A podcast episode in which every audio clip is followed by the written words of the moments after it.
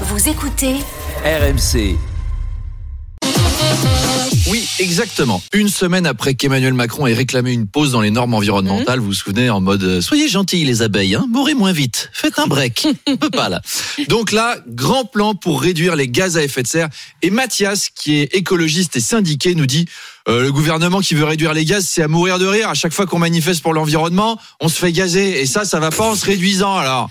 Mais surtout, Apolline, Jean Castex nous a laissé un Oh, message. mais comme c'est gentil. Oh, Madame Apollerbe, Apollerbe la maline.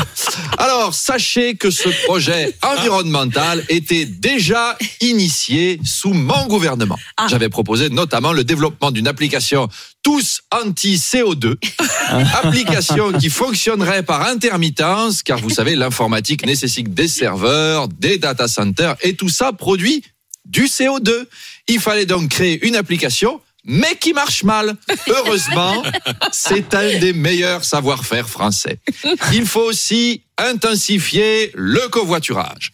Les propriétaires de voitures dont l'immatriculation se termine par un A ou un W doivent rouler avec à bord une personne de moins de 55 ans et de groupe sanguin AB-. C'est important. Ceux qui disposent d'une automobile étrangère sans être extra-européenne, attention, Ah ils devront partager leur trajet avec un jeune de 18 ans titulaire d'un bac plus 6 ou n'importe qui étant né un 29 février hors année bisextile. Ça vous semble compliqué?